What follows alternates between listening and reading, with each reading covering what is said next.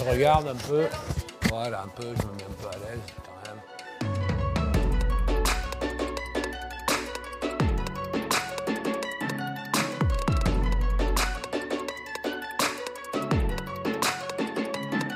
Non, les deux, les deux, la première, le Smart City, parce que c'est une infantilisation de notre société avec un surconsommérisme de métaux rares, c'est-à-dire le numérique, euh, dont les sources sont totalement entre les mains de l'industrie chinoise. La deuxième chose aussi, c'est que.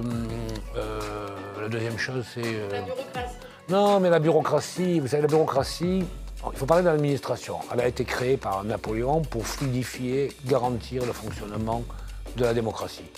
Aujourd'hui, la bureaucratie a muté comme un virus et a compris qu'en fabriquant de la nuisance, elle renouvelle son territoire existentiel.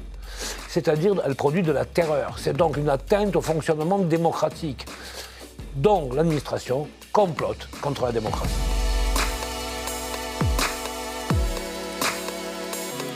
Non, je suis plutôt botte camarguaise quand même, parce que je suis d'origine camarguaise.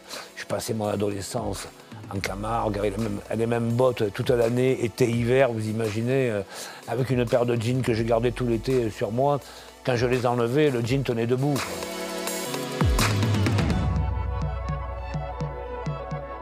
Aujourd'hui, euh, le béton est tellement décarboné que l'empreinte environnementale est inférieure à celle du bois.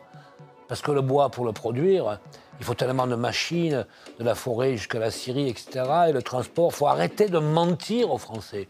Mais moi, la vertu que je vois au béton, euh, c'est quand même que c'est un matériau de transmission produit dans une chaîne courte de, production. On ne fabrique pas du béton en Chine, en Suisse, en Allemagne, en Inde, euh, vous voyez, en Turquie. Euh, c'est fabriqué dans un rayon toujours de 20 à 30 km. Cette- cette chaîne courte de production est la meilleure garantie de la valorisation environnementale de la matière. Il faut quand même qu'un jour on arrive à comprendre que le mot durable, c'est l'amortissement de l'empreinte environnementale sur le temps. Pas 10 ans, j'étais sur le chantier de mon père, qui était chef de chantier, il y avait la bétonnière qui tournait, je voyais ça. Et je voyais les maçons qui arrivaient, le marteau à la ceinture, pour moi c'était des cow-boys. J'étais émerveillé, je circulais sur les chantiers sans aucune protection, sans casse, sans chaussures.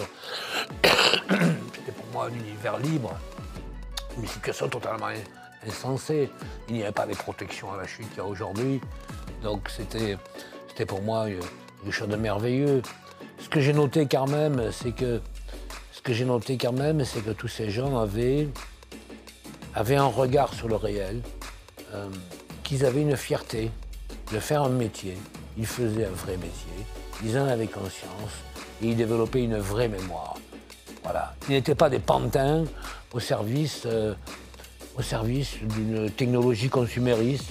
Voilà.